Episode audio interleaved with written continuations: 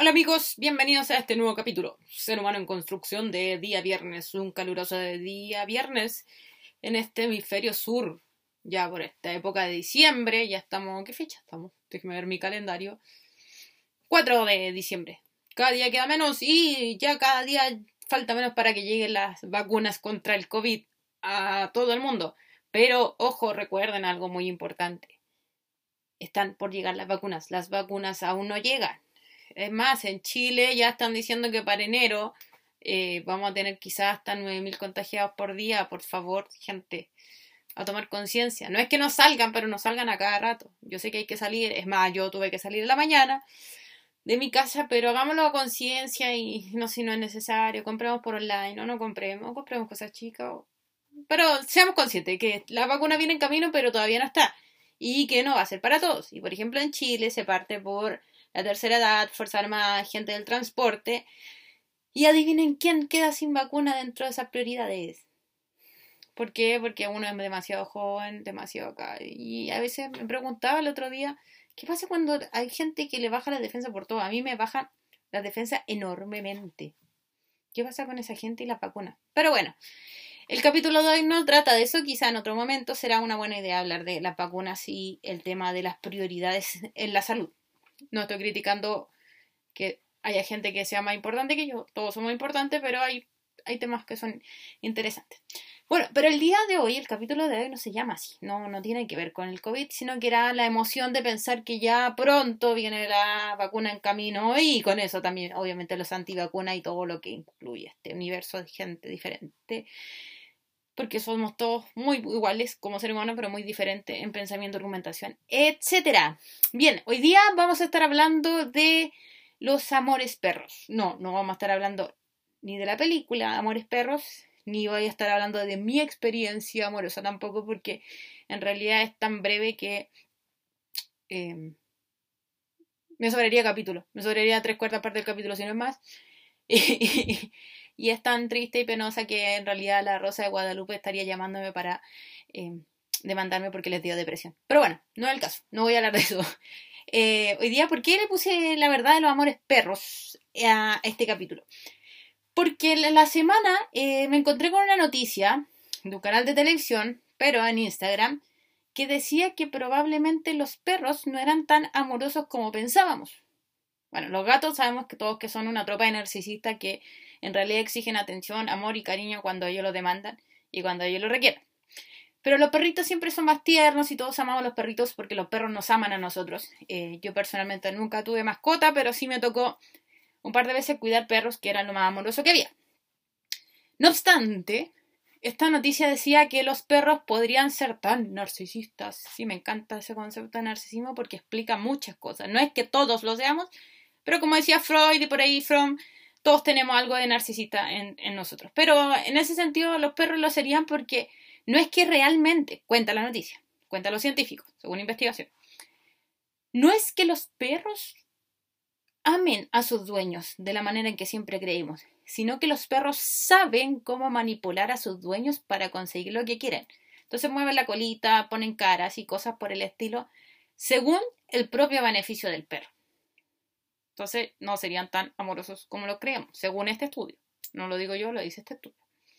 Ahora bien, hay un tema, antes de entrar el tema del amor y lo que quiero ir al centro de esto, es que, claro, uno de repente piensa, a lo mejor los perros siempre tuvieron buena intención, pero lo hemos humanizado tanto que al final le hemos dado esta forma tan...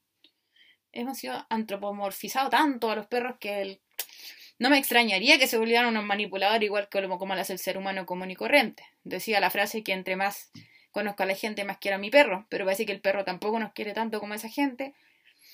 Y no me extrañaría porque, claro, a ver, entiendo que son mascota y mascota lo entiendo en un sentido muy familiar. No, a veces cuando la gente dice, no, no son mi mascota, es mi perro. Eh, mascota, ¿por qué tenemos que hacerlo peyorativo? Y mascota es que es algo de tu familia, pertenece a y está dentro de los tuyos y es respetable como toda tu familia. Pero lamentablemente le hemos hecho daño, o sea, nosotros lo vemos, sí, lo cuidamos y todo, pero por ejemplo que ahora un perro tenga estrés y tenga que ir al psicólogo, es como, no sé si hay psicólogo, pero algo así escucha. Es como, pobres animales, o sea, eran felices, si es que se podía llamar feliz con su pseudo sentido de la vida, donde no necesitaban pensar en nada, ser existencialistas, y ahora los perros se están transformando en existencialistas y sufren de estrés y probablemente de depresión. ¿Por qué? Porque los quitamos de su propia configuración y los queremos humanizar. O sea, no basta con que nosotros seamos humanos y seamos bastante terribles en varias cosas, porque más encima de los pobres perros caigan dentro. Pero bueno. Entonces, este estudio decía que los perros en realidad no amaban a su amo, sino que, entre comillas, lo manipulaban. Compartí esta noticia entre mis redes sociales y mis contactos y un par de personas me dijeron, no, eso es falso, que tienen idea los expertos, los expertos no saben, mi perro me ama a mí, yo amo a mi perro. Otra persona me dijo, eh, no puede ser así porque en realidad probablemente esos científicos no tengan mascota, nunca han tenido un perro y no saben cómo funciona el perro porque mi perro anda para todos lados conmigo. Y la verdad es que yo también he tenido la experiencia de, compartir con perros. Y los perros sí, a uno lo siguen. Eh, la, perrita, la mascota de mi hermano, eh, cuando yo llego a su casa, anda a todos lados conmigo, busca la tranquilidad y la paz del mundo y se sienta al lado mío cuando yo estoy viendo tele. Y así con muchos perros. Pero esta como repulsión que podríamos decir generó esta noticia como decir, no, mi perro me ama, ¿cómo es posible? No creo que me manipulen los expertos no pueden tener razón, la ciencia no puede tener razón, me dejó pensando. Bueno, todas las cosas en realidad me dejan pensando, hasta cuando veo una teleserie me deja pensando. Pero bueno, eh, partido de fútbol también me dejan pensando. Eh, me dejó pensando y me entré a preocupar. ¿Por qué? Y en ese sentido le puse este capítulo Amores Perros. Porque si en un efecto, o sea, si en un elemento, digamos, simple, como es la relación con un animal. Aquí pueden criticarme lo que quieran, no voy al caso de si el animal es, más, es mejor o peor que el ser humano, simplemente que estoy hablando de un lazo que puede ser em, mucho menos complejo con un animal que con un ser humano. Las personas se ofendieron y le quitaron la posibilidad de que sea algo objetivo, un conocimiento científico y objetivo al asunto que un perro quizás pueda manipular, manipularnos, como también quizás lo hacen los gatos, y se puso la gente se puso tan a la defensiva y casi me retaron a mí por algo que habían dicho expertos científicos, no yo, simplemente yo compartí la noticia. Me entré a preocupar. ¿Por qué? Porque nos damos cuenta que la ciencia, la objetividad y el conocimiento y el estudio de la realidad lo aceptamos siempre y cuando nos traiga beneficios de algún modo. O sea, estamos en un mundo tan vuelvo al concepto narcisista y subjetivo, que si a mí la realidad no se acomoda a lo que a mí me gusta o a lo que a mí me favorece, tengo que renegar sobre la, sobre la objetividad, sobre la verdad, sobre la ciencia. Y eso se hace terrible. O sea, no hay ninguna sorpresa que vivimos en un mundo totalmente relativista. Que ahora que no, supuestamente casi la verdad no existe. Vivimos en una sociedad post-verdad que, que si algo no me agrada lo saco de mi, de mi universo y, y sería, si no me cae bien alguien, lo borro de, las redes sociales. Eh, si, si no me gusta a alguien, no le hablo más. Es como. Vivimos en un, en un mundo totalmente subjetivo donde yo acomodo la realidad a lo que a mí me agrada. Pero ¿cuál es el problema? En el fondo. O sea, ya. Que a lo mejor no, no pasa nada si sus perros no los quieren, no los aman de verdad. O si sus perros realmente los aman, no, no va a pasar nada. A lo mejor todo sigue igual. Ustedes van a seguir llegando a su casa, sus perritos van a seguir moviendo la cola, ustedes van a seguir alimentándolo, van a estar juntos. Y a lo mejor, claro, en relación eh, persona-perro no va a pasar nada. Y no hay un problema en esa subjetividad. Pero me preocupa el trasfondo de la situación. ¿A qué quiero ir con esto? Es que esa, esa negación de la realidad, esa negación del hecho cuasi objetivo, pensemos, porque hablar de objetividad es muy difícil eh, a todo ámbito, filosófico, científico. Hablar de objetividad es difícil porque cuando los científicos estudian y ponen unos límites para estudiar ciertos comportamientos, ya están poniendo los límites, por eso no hay una realidad objetiva al 100%.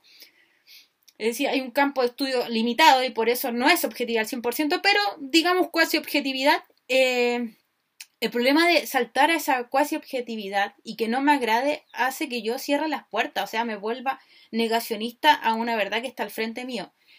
Y claro, como digo, en lugar de un perro quizás puede que pase, como decimos los chilenos, pase viola.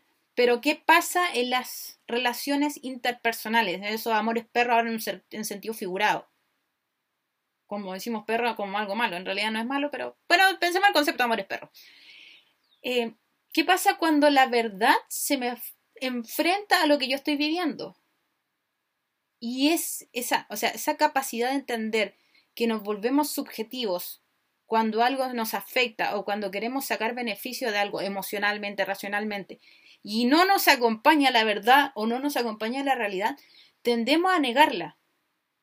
Entonces, cuando uno ve que su amiga, su amigo está en una relación, o uno mismo puede estar en una relación que no conviene, uno dice, no, en realidad no tiene nada que ver tú con esa persona. Un amigo le dice, o un amigo le dice, sal de ahí, sal de ahí, amiga.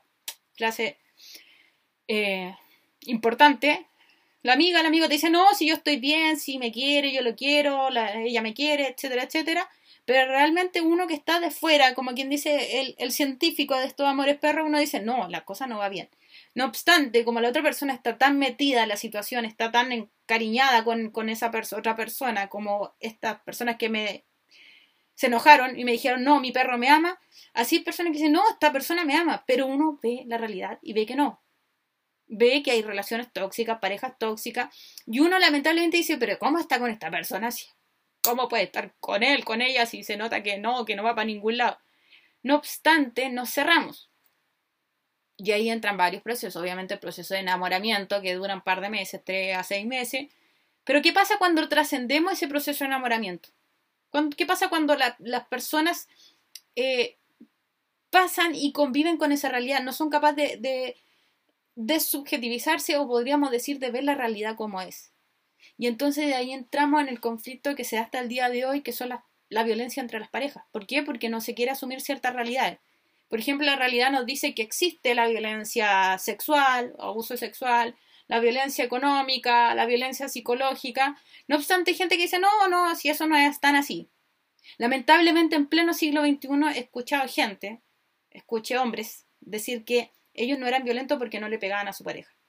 No obstante, lo celaban cada dos minutos. O eh, vivían una vida totalmente soltero teniendo pareja. Pero me dijeron, no, yo en realidad yo no soy violento como mi pareja porque yo jamás le he pegado. Pleno siglo XXI. ¿Por qué? Porque no somos capaces de ver lo que tenemos al frente, ver la realidad como es y que como y que hay muchos expertos estudiando situaciones eh, relacionales, no solamente pareja, familia, amigos, padres, etcétera, y uno dice, no, es que eso, él me tiene que amar o me ama, porque yo así lo entiendo y esa es mi relación. De la misma manera en que la gente se cerró pensando que sus perros tienen que amarlo porque no se puede ser de otra manera, no comprendemos que mi perro no me ame, a veces no comprendemos que hay relaciones que no se pueden dar. Por ejemplo, hoy en día, siglo XXI, recién entendemos que hay relaciones familiares tóxicas. Antiguamente uno decía, no, pero es que la sangre, la familia. No. O sea, para los que están escuchando, hay relaciones familiares tóxicas que hay que cortar de raíz, lamentablemente. Porque en este mundo vivimos gente de todo tipo, gente que quiere el bien para los otros, gente que quiere el mal, gente que no se da cuenta que es tóxica y lo es, y uno se da cuenta que alejándose de esa persona el mundo cambia, el mundo se ilumina. Pero decimos, no, no puede ser, esa persona tiene que quererme, o esa persona es de mi familia, ¿cómo voy a hacerme a un lado? Y la verdad es que cada individuo es una realidad en sí mismo. Y finalmente hay mucho que decir y en realidad hay mucho que agotar sobre este tema. O sea, eh, es una parte, es, la punta del iceberg el hecho de que algo tan simple, podríamos decir complejo y simple a me estoy cayendo de la silla, como decir quizás tu perro no te ama o quizás tu gato no te ama y haya explotado el mundo, nos hace pensar que realmente nuestras emociones no han sido educadas para poder conocer de la misma manera que conoce la razón. Entonces nos, venden, vendieron tanto tiempo esa frase de que el corazón tiene razones, que la razón no entiende, pero tal cual la razón se educa, y por eso vamos al colegio y la academia y las emociones también se educan. Y lamentablemente vivimos en una sociedad donde las emociones se dejan volar. Y en ese dejarse volar es que no permitimos, nos permitimos dañarnos nosotros mismos, porque si educáramos nuestras emociones y tratáramos de llevarla al fin efectivo con el que llevamos los trabajos, las notas, las calificaciones, etcétera, el mundo sería diferente. ¿Por qué? Porque debemos entender que nosotros podemos ver el mundo de una manera, pero no significa que el mundo sea siempre así. Y si hay expertos en alguna materia, por algo son expertos. No quiere decir que no se equivoquen, puede que se equivoquen, pero en medio de estas investigaciones uno puede darse cuenta de lo egoísta, egocéntrico y cerrado que puede ser cuando algo no nos gusta. Y lamentablemente esa es nuestra visión de la, de la vida. O sea, nosotros lo vemos así. Cuando algo nos gusta, buscamos las mil y una excusas. Pero no podemos buscar mil y una excusas cuando lo que estamos enfrentando, por un lado, es la verdad, porque la verdad existe, aunque quieran decirnos que en el 2021 ya no existe, ya estamos casi en 2021, la verdad existe, y por el otro lado, no podemos negarnos a que somos fruto de experiencias y de procesos emocionales que nos llevan a ser quien son, pero eso no significa que nuestra realidad sea 100% la realidad. Pero bueno, mucha tela que cortar, mucha idea, mucha reflexión, se me vuela la cabeza con tanta cosa, eh, quizás para otro capítulo. Agradezco de antemano los comentarios, sugerencias, su opinión y todo lo que ha llegado, inclusive para aquellos que dicen que tengo cara enana y sí, puede que tenga cara enana, eso no es ningún problema, al contrario, no es un insulto, ya les di la gratitud al respecto, aunque dudo que llegue hasta a esta parte del video esa persona, pero bueno, un abrazo fraterno, ya queda menos para el 2021. Y recuerden que aquí siempre hay opiniones, reflexiones, ideas, porque me puedo equivocar, igual que se puede equivocar cualquier científico, porque eh, experta de la vida no soy. Recuerden que siempre les digo que solo soy un ser humano en construcción. Nos vemos la próxima semana.